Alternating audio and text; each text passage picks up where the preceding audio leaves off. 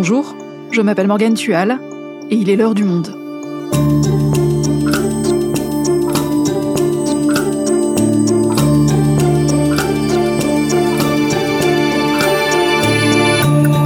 Aujourd'hui, c'est un autre volet du conflit initié par la Russie qui nous intéresse, un autre front, celui du gaz et du pétrole. Mardi 8 mars, le président américain Joe Biden a annoncé un embargo sur le pétrole et le gaz russe pour pénaliser les finances de Moscou. Les pays de l'Union européenne peuvent-ils lui emboîter le pas? Peut-on se passer du pétrole et du gaz russe? Risque-t-on un choc énergétique mondial? Nabil Wakim est journaliste, il a suivi le secteur de l'énergie pendant plusieurs années au monde, il nous explique. Guerre en Ukraine, la bataille du gaz et du pétrole, un épisode produit par Adèle Ponticelli, réalisation Amandine Robillard.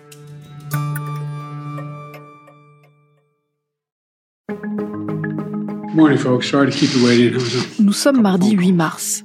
Le président américain Joe Biden se dirige vers son pupitre, l'air grave, s'excuse pour son retard. Devant les journalistes, il n'y va pas par quatre chemins. Aujourd'hui, j'annonce que les États-Unis ciblent l'artère principale de l'économie russe. Nous interdisons toutes les importations de pétrole, de gaz et d'énergie russe.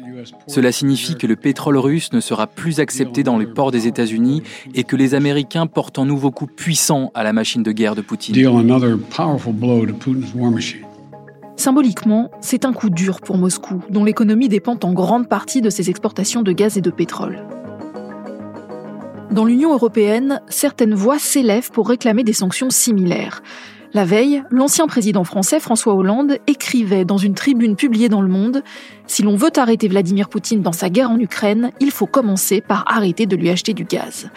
Il l'a répété ensuite sur France Inter. Dans ce contexte, il n'y a qu'une décision majeure qui doit être prise, c'est de suspendre, d'arrêter les livraisons de gaz et, de pétrole euh, venant de Russie euh, pour l'Europe. C'est un choix extrêmement douloureux, sûrement, périlleux, c'est possible, mais nécessaire. La décision est bien plus difficile à prendre pour la France et l'Union européenne. Nous sommes beaucoup plus dépendants des hydrocarbures russes que les États-Unis. La question est donc, quel prix sommes-nous prêts à payer pour cette indépendance? Nabil, avec toi, on va reprendre pas à pas. La guerre menée par la Russie en Ukraine fait craindre une crise énergétique. Peux-tu nous expliquer pourquoi? Il y a un risque de crise énergétique parce que la Russie, c'est un des plus gros producteurs mondiaux d'hydrocarbures, c'est-à-dire de gaz et de pétrole. Si on commence par le pétrole, eh bien la Russie, elle produit autour de 10 millions de barils de pétrole par jour. On en consomme 100 millions chaque jour au niveau planétaire, donc il y a à peu près 10% de ce qu'on consomme au niveau mondial. Ça fait de la Russie l'un des trois plus gros producteurs mondiaux de pétrole avec l'Arabie saoudite et les États-Unis, et donc c'est un acteur majeur. Or, cette situation, cette guerre en Ukraine, elle intervient à un moment où sur le marché pétrolier, on est déjà dans une situation tendue. Pourquoi? Parce qu'après la crise du Covid, eh bien, il y a eu une demande de pétrole très importante puisque l'économie est repartie dans beaucoup d'endroits du monde. Et donc, il y a eu une demande de pétrole très forte et une offre qui n'était pas au rendez-vous. Et donc, les prix ont monté. Et donc, on se retrouve là, au moment de cette guerre en Ukraine, avec une explosion des prix du pétrole puisqu'on se retrouve avec un prix du baril qui a franchi lundi les 130 dollars. 130 dollars, c'est vraiment un niveau historique. Pour mémoire, au moment de la crise des Gilets jaunes en 2018, on était autour de 80 dollars le baril de pétrole. Ça veut dire tout simplement que tout ce qui demande du pétrole, de l'essence, donc euh, rouler avec des voitures, voler avec des avions, faire tourner des usines qui demandent du pétrole, eh bien tout ça va devenir beaucoup, beaucoup, beaucoup plus cher. Ça veut dire qu'on est dépendant du pétrole russe ou est-ce qu'il existe quand même des alternatives? Alors on est dépendant du pétrole en général. La France importe plus de 95% du gaz et du pétrole qu'on consomme, euh, puisqu'on n'en produit presque pas. Donc on est dépendant des hydrocarbures. La Russie est un de nos fournisseurs et ce n'est pas le seul. Donc on peut remplacer, on peut acheter du pétrole ailleurs qu'en Russie. Simplement, dans un marché qui est déjà tendu, plus on va bannir certains vendeurs et se tourner vers d'autres, plus on va contribuer à faire monter les prix. Est-ce qu'il y a quand même une possibilité pour les États de faire baisser le prix du baril? Alors oui, mais c'est beaucoup de pression euh, diplomatique et économique. Donc euh, les Américains essayent par exemple de convaincre l'Arabie saoudite de produire plus de pétrole pour remplacer euh, des barils de pétrole russe. Ils essayent de retisser des liens avec le Venezuela, qui est aussi sous sanctions américaines pour essayer euh, de récupérer des barils. Et puis les Américains disposent d'une réserve stratégique de pétrole, donc ils ont décidé de libérer 60 millions de barils, de les mettre sur le marché pour essayer de compenser euh, ce qui pourrait manquer côté russe. Pour l'instant, tout ça a très peu d'effet. Pourquoi? Parce que le marché du pétrole est aussi un marché de peur et de, de tendance. Et euh, les gens qui commercent aujourd'hui autour du pétrole, ils ont peur qu'on bloque le pétrole russe ou que les Russes ne puissent plus vendre leur pétrole à destination des Occidentaux. Et donc, ils anticipent. Et donc, le prix continue de monter. Et donc, mécaniquement, la conséquence de tout ça pour les Français, c'est une augmentation du prix de l'essence. C'est très clair. Le prix de l'essence en France, il est essentiellement composé de taxes mais il y a quand même une partie qui est en fonction du prix du baril. évidemment, plus le prix du baril est élevé, plus euh, l'essence est élevée. Et ce qui change par rapport à d'autres moments, c'est que ce qui s'est passé ces dernières années, le prix du pétrole, c'est une matière première et donc il y a évidemment des fluctuations. Ça peut être plus élevé, plus bas, mais ça change. Là, on a l'impression qu'on rentre dans une période qui est nouvelle parce que même si le prix du baril ne sera pas toujours à 130 dollars, on peut craindre qu'il soit à un niveau élevé pour longtemps parce que la situation en Ukraine et en Russie, malheureusement, ne va pas s'améliorer de sitôt. Et donc, on peut penser que pour les prochains mois, voire pour les prochaines années, on va avoir un prix du baril élevé et donc des prix du carburant qui vont être beaucoup plus élevés qu'aujourd'hui. Donc on a parlé du pétrole, et concernant le gaz, quel est notre niveau de dépendance à la Russie? Alors c'est d'une certaine manière encore pire que pour le pétrole. L'Europe est vraiment dépendante du gaz russe. En France, c'est à peu près 20% du gaz qu'on consomme qui vient de Russie. Pour d'autres pays comme l'Allemagne, c'est 40%. Et pour certains pays d'Europe centrale ou orientale, c'est carrément 100%. Le gaz, à quoi il sert en Europe? Il sert principalement à chauffer nos maisons. Donc c'est très important en hiver, particulièrement quand il fait froid. Il sert aussi dans beaucoup d'industries, donc à faire fonctionner beaucoup d'usines. C'est notamment le cas dans la métallurgie. Et puis il sert aussi, et ça c'est très important, on le verra, à faire fonctionner des centrales électriques, donc à produire de l'électricité. Et donc tout ça fait qu'on utilise beaucoup de gaz en Europe. Et historiquement, on est relié à la Russie géographiquement et, ça se matérialise par des gazoducs qui amènent ce gaz directement de la Russie à l'Europe. Et ça, c'est très difficile de le remplacer du jour au lendemain. Mais si on fait venir 20% de notre gaz de Russie, est-ce qu'on peut dire qu'on est vraiment dépendant du gaz russe en France? Oui, il ne faut pas faire d'erreur euh, parce qu'il y a plusieurs éléments à prendre en compte. Le premier, c'est que 20% d'abord, c'est beaucoup. Et euh, le gaz ne pousse pas sur les arbres. On ne peut pas remplacer du gaz euh, qui vient de Russie par du gaz qui viendrait de n'importe où ailleurs. En tout cas, pas à brève échéance. Donc ça, c'est le premier élément. A un deuxième élément, c'est qu'on est en Europe et que l'Europe, elle est connectés, les pays sont connectés les uns aux autres, et donc on peut pas, nous, la France, se dire, ah bah nous, on est moins dépendants que les autres, on n'en a rien à faire, euh, les, autres ont qu'à se débrouiller.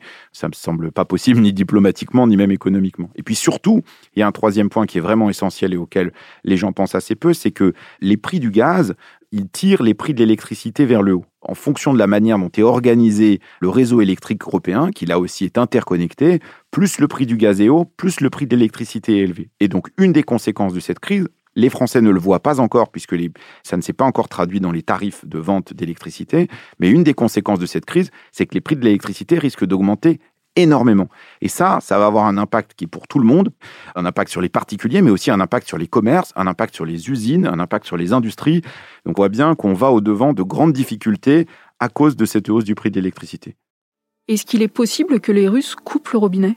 Tout est toujours possible et on est dans une situation qui est tellement incroyable qu'on ne peut rien écarter. Ceci dit, on peut penser qu'aujourd'hui, ils n'ont pas vraiment intérêt à le faire. On a vu depuis le début de cette crise que les Européens continuent d'acheter pour autour de 700 millions d'euros par jour de produits énergétiques aux Russes. Donc c'est une manne qui vient financer directement le Kremlin alors que la Russie est par ailleurs sous sanctions. Les Russes ont intérêt de continuer à avoir l'argent du gaz, l'argent du pétrole qui vient des Européens qui disent en plus qu'ils veulent sanctionner la Russie. Donc cette ironie-là, elle profite plutôt au Kremlin et à Vladimir Poutine qu'aux Européens les prix du gaz n'ont jamais été aussi élevés, parce qu'il y a aussi cette tension sur les marchés gaziers et cette peur qui va même parfois jusqu'à l'irrationnel que le gaz russe soit coupé du jour au lendemain. Ça fait que ben, l'argent euh, qu'on verse aux Russes est chaque jour plus important pour euh, pouvoir se procurer du gaz. Et donc, euh, de ce point de vue-là, ben, les Russes ont intérêt à ce que la tension se poursuive, à ce que les prix du gaz continuent de monter, parce que c'est ça aussi qui leur permet d'assurer, d'abord de remplir les caisses du Kremlin, mais d'assurer aussi, et c'est important, la poursuite des opérations militaires en Ukraine. Et les exportations d'énergie, ça représente quoi pour le budget de la Russie? C'est majeur. Euh, les exportations d'énergie fossile en général, donc de pétrole, de gaz, mais aussi de charbon, C'est euh, alors c'est toujours difficile avec la Russie, mais grosso modo c'est un tiers du budget de la Russie. C'est l'essentiel de leurs exportations et notamment vis-à-vis de l'Europe. Et puis euh, c'est une manne considérable. Alors il y a des experts qui ont fait des calculs ces derniers jours et qui disent qu'en grosso modo ce que gagnent les Russes avec la vente de pétrole, de gaz et de charbon, ça correspond au budget militaire du Kremlin, qui est donc colossal. Dans la perspective de la guerre en Ukraine, évidemment, ça aide à reconsidérer un peu la situation. Nabil, il y a aussi des entreprises occidentales d'hydrocarbures qui travaillent avec la Russie, notamment Total. Est-ce qu'elles continuent à le faire malgré l'agression russe en Ukraine? Total est un cas particulier puisque la quasi-totalité des compagnies pétrolières et gazières occidentales, les Américains, les Anglais, les Néerlandais, les Italiens, les Norvégiens, ont annoncé qu'elles allaient quitter la Russie. Quitter la Russie, ça veut dire on va vendre nos participations dans des entreprises russes ou bien on est impliqué dans des projets, par exemple des forages gaziers ou pétroliers, et on va s'en retirer, on va revendre nos parts et on imagine qu'ils vont les vendre à vraiment pas cher du coup. Simplement, Total, euh, qui s'appelle maintenant Total Energy, est la seule entreprise européenne euh, du secteur pétrogazier qui a dit bah nous on reste. Ils ont dit nous, on ne fera plus de nouveaux projets en Russie, mais par contre, on veut continuer d'exploiter ce qu'on, les opérations euh, auxquelles on est associé en Russie, et c'est notamment plusieurs champs gaziers, une grosse exploitation gazière qui s'appelle Yamal, qui est dans le nord de la Sibérie, et qui envoie euh, des bateaux de gaz euh, vers l'Europe, et qui continue de le faire d'ailleurs encore cette semaine. Et donc, il y a une pression de plus en plus forte sur Total pour dire ah mais c'est pas raisonnable, alors que la plupart des autres grandes compagnies pétrolières internationales quittent la Russie, pourquoi vous continuez à alors le PDG de Total lui dit, ben nous, on n'est pas concerné par les sanctions. Si jamais on était concerné par les sanctions, eh bien, on, se retirera. Mais pour l'heure, elles ne nous concernent pas directement. Donc, on continue à travailler, non pas comme si de rien n'était, mais on continue à travailler. Derrière, ça montre aussi que Total, et à l'image d'autres entreprises françaises, a investi en Russie depuis longtemps et que la Russie compte pour beaucoup dans sa production de gaz. Et que donc, ça serait plus douloureux pour Total de quitter la Russie que ça ne l'est pour un certain nombre de ses concurrents mondiaux comme BP, Exxon ou Shell. Il y a également une pression qui s'est exercée sur un certain nombre de personnalités, et notamment des personnalités politiques européennes à la retraite, comme l'ancien Premier ministre François Fillon, l'ancien Premier ministre italien Matteo Renzi, d'autres dirigeants européens qui siégeaient dans des conseils d'administration de grandes entreprises russes, très souvent liés soit des oligarques proches de Poutine, soit directement au pouvoir russe lui-même. Et un certain nombre de ces personnalités ont dû démissionner sous la C'est notamment le cas de François Fillon, qui a démissionné d'un groupe pétrochimique qui s'appelle Sibur. Mais il reste quelques-unes de ses personnalités politiques. C'est notamment le cas de l'ancien chancelier euh, socialiste allemand euh, Gerhard Schröder, qui est toujours à la tête euh, du consortium Nord Stream et qui est sous domination de Gazprom, donc la principale entreprise gazière russe. Donc si je résume, l'économie russe repose en grande partie sur l'exportation de ces hydrocarbures, notamment vers l'Europe. La guerre fait monter les prix de ces hydrocarbures, ce qui remplit encore plus les caisses du Kremlin. Mais la dépendance des économies occidentales aux hydrocarbures est telle que jusqu'à récemment, les sanctions prises à l'encontre de la Russie ne concernaient pas l'énergie. Et finalement, mardi 8 mars, Joe Biden a annoncé un embargo sur les importations américaines de pétrole et de gaz russe. Quelles vont être les conséquences côté américain et côté russe? Alors effectivement, jusque-là, euh, les Américains et les Européens avaient pris soin de préserver les importations de gaz et de pétrole russe. C'est un vrai changement, ce qu'a annoncé Joe Biden mardi. Alors, c'est pas exactement un embargo, c'est un arrêt des importations en direction des États-Unis. C'est-à-dire, ça n'interdit pas aux alliés des États-Unis de, eux, continuer à importer du gaz et du pétrole. Il y a plusieurs conséquences. La première, elle est d'ordre économique, c'est que même si euh, les États-Unis achetaient euh, pas beaucoup de pétrole russe et très très peu de gaz. C'est 8% de leurs importations de pétrole, donc c'est pas non plus massif. Malgré tout, eh en fait, dans le jeu de l'offre et de la demande, ça va contribuer à faire augmenter encore les prix. Ça, c'est la première chose. Mais ça a aussi un impact diplomatique sur les Européens parce que d'une certaine manière, ça augmente la pression sur les Européens sur leur capacité à se débarrasser du gaz et du pétrole russe. Et on voit bien qu'il y a un débat en Europe qui est difficile entre les pays qui sont moins dépendants des énergies fossiles importées de Russie et ceux qui, comme l'Allemagne ou un certain nombre de pays d'Europe centrale ou, orientale, sont beaucoup plus dépendants. La troisième chose, et ça c'est aussi un intérêt économique pour les Américains, c'est que ça va augmenter euh, les livraisons de gaz euh, et de pétrole américains à destination de l'Europe manière assez mécanique, puisque les Américains vont augmenter leur production d'hydrocarbures dans les mois et les années à venir. Donc il y a, une sorte de coût double pour Joe Biden. C'est à la fois un bénéfice euh, diplomatique, ça peut aussi être un bénéfice économique à moyen terme pour les États-Unis. Et c'est un coup dur pour la Russie? C'est pas un coup dur économique pour la Russie, puisque la Russie, elle exporte beaucoup à destination de l'Europe, un peu à destination de l'Asie et un petit peu à destination des États-Unis. Donc c'est un coût symbolique assez fort, mais euh, ce n'est pas un coût économique massif comme le serait l'arrêt des importations, par exemple, de gaz en Europe. Est-ce que l'Union européenne pourrait suivre, faire comme les Américains? Alors, ils font plus partie de l'Union européenne, mais les Britanniques ont annoncé qu'eux allaient suivre. Alors, pas dans l'immédiat, mais d'ici la fin de l'année, qu'ils allaient arrêter d'importer du pétrole russe. Pour les Européens, on voit bien qu'il y a un débat qui est difficile. Les Européens là ont engagé ces derniers jours beaucoup de discussions pour chercher à trouver d'autres sources, notamment de gaz. Euh, discuter avec le Qatar, discuter avec l'Algérie, avec la Norvège. On voit bien qu'à brève échéance, c'est difficile. donc c'est plutôt sur l'hiver prochain, voire l'hiver encore d'après, que les Européens pourraient dire on va diminuer notre dépendance au gaz russe. Mais à vrai dire, ça semble difficile qu'à brève échéance, les Européens coupent complètement leur approvisionnement en gaz et en pétrole russe. Ils peuvent essayer de le diminuer un maximum, mais le fait de diminuer cet approvisionnement va faire augmenter les prix du gaz et donc aussi de l'électricité en Europe. Et donc là, il y a une spirale pour les économies européennes qui risque d'être particulièrement difficile à la suite de ces décisions. Donc pour résumer, là, maintenant, où en est le rapport de force?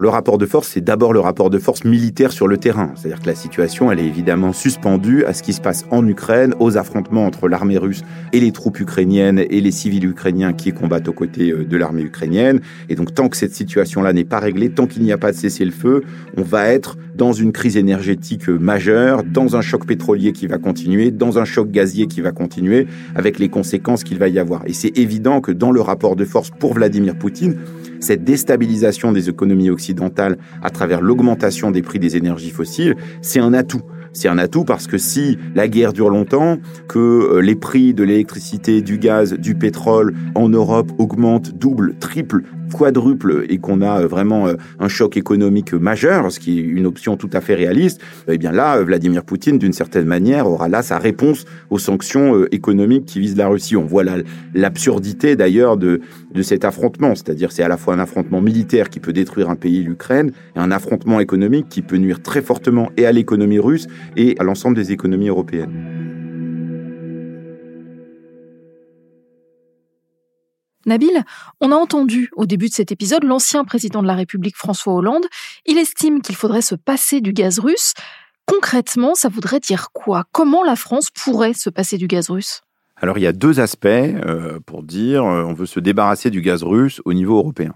Il y a un premier aspect qui est est-ce qu'on peut acheter notre gaz ailleurs? La réponse c'est un peu, mais pas tout.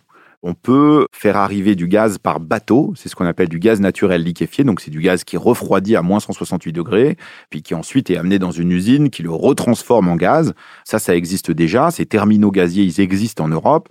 Ils sont pas tous d'ailleurs complètement utilisés, donc c'est possible d'augmenter des importations de gaz. Simplement, les pays qui exportent du gaz par bateau, c'est le cas par exemple du Qatar, qui est un des plus gros producteurs mondiaux du gaz, ils ont déjà vendu leur gaz à un certain nombre d'autres pays, par exemple la Chine, le Japon, la Corée du Sud, qui sont des gros consommateurs de gaz. Donc on ne peut pas dérouter ces bateaux-là, ou alors il faut les payer beaucoup plus cher. Mais quand bien même on résout ce problème-là en mettant beaucoup plus d'argent sur la table, donc ça veut dire que ce gaz est encore encore plus cher qu'aujourd'hui, ce qui est des niveaux jamais vus, malgré tout on a un problème de volume. On le disait tout à l'heure, le gaz ne pousse pas sur les arbres, euh, on ne peut pas multiplier la production de gaz à très court terme, et donc l'autre aspect, et l'ancien président de la République, François Hollande, l'évoque dans sa tribune, c'est celui de réduire la demande. Réduire la demande, qu'est-ce que ça veut dire? Ça veut dire on réduit notre consommation d'énergie. Et ça, c'est un point qui est très important parce que c'est à la fois difficile de dire aux gens, ben, en fait, il faut réduire un peu ceux qui le peuvent, la température euh, du chauffage dans votre maison, il faut utiliser moins votre voiture euh, dès que vous le pouvez, il faut remplacer les lampes euh, chez vous par des LED, il faut que les collectivités locales, les bâtiments publics, l'État, les grandes entreprises se dotent de plans d'économie d'énergie à court, moyen, long terme.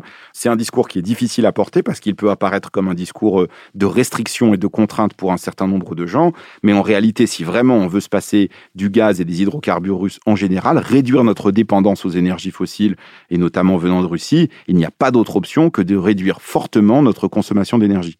Est-ce que toute cette tension autour de notre dépendance énergétique à la Russie, est-ce qu'au moins ça pourrait avoir comme conséquence d'accélérer la transition énergétique? Je crois qu'il faut se garder de se réjouir de toute façon de la situation qui a lieu actuellement en Ukraine. Euh, les souffrances des Ukrainiens ne peuvent pas nous laisser penser que c'est une opportunité pour la transition énergétique. Par contre, la question, c'est plutôt comment on y répond. Et là, effectivement, il y a des choses qui peuvent s'aligner. Quand on parlait de réduire notre consommation d'énergie, réduire notre dépendance aux énergies fossiles, c'est d'abord très important dans la bataille climatique, qui est une bataille centrale. On la met un peu de côté là parce qu'il y a une situation de guerre, mais au fond, c'est la question de savoir si la planète sur laquelle on vit euh, est encore habitable dans quelques années. Et donc, euh, réduire notre consommation d'énergie fossile, ça veut dire réduire les émissions de gaz à effet de serre. Donc ça, c'est la première chose, c'est très important. Mais c'est aussi, d'une certaine manière, comme on le disait, réduire notre dépendance à la Russie, cesser d'alimenter les caisses du Kremlin et donc peut-être potentiellement euh, la guerre euh, en Ukraine. Et puis par ailleurs, c'est aussi limiter les conséquences économiques pour un certain nombre de ménages, y compris les ménages les plus fragiles, qui dépensent énormément d'argent pour l'énergie. La, plus grosse part euh, de leur revenu pour l'énergie est dépensée par les ménages les plus fragiles, les plus vulnérables. Donc il y a un intérêt d'une certaine manière croisée à dire il faut réduire notre consommation d'énergie. Ça, c'est déjà vu dans l'histoire de France. En 1973, au moment du choc pétrolier, où les prix avaient à l'époque beaucoup augmenté euh, temporairement, on avait euh, lancé une grande campagne qui s'appelait la chasse au gaspillage contre le gaspillage euh, d'énergie pour convaincre les gens de rouler moins vite avec leur voiture, de faire attention au chauffage chez eux, de mettre un pull. Il y avait une campagne comme ça pour mettre un pull. Le problème de cette campagne, c'est que dès lors que les prix du pétrole ont baissé, eh ben on a repris notre trajectoire de consommation effrénée des énergies fossiles et qui nous amène là où on en est aujourd'hui.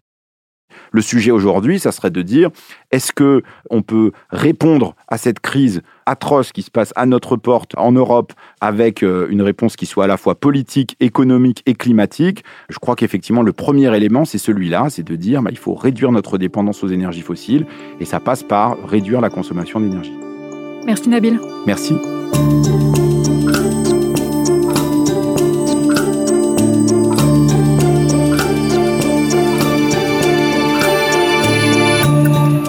Suivre les dernières actualités concernant la guerre en Ukraine, vous pouvez lire les analyses et les reportages de nos envoyés spéciaux en vous abonnant sur notre site lemonde.fr. Nous avons également préparé pour vous une playlist qui rassemble tous les épisodes de l'heure du monde sur la guerre en Ukraine. Vous trouverez le lien dans la description de l'épisode. C'est la fin de l'heure du monde, le podcast quotidien d'actualité proposé par le journal Le Monde et Spotify. Pour ne rater aucun épisode, vous pouvez vous abonner gratuitement au podcast sur Spotify ou nous retrouver chaque jour sur le site et l'application lemonde.fr. Si vous avez des remarques, des suggestions, des critiques, n'hésitez pas à nous envoyer un email l'heure du monde. L'heure du monde est publiée tous les matins du lundi au vendredi. On se retrouve donc très vite. À bientôt.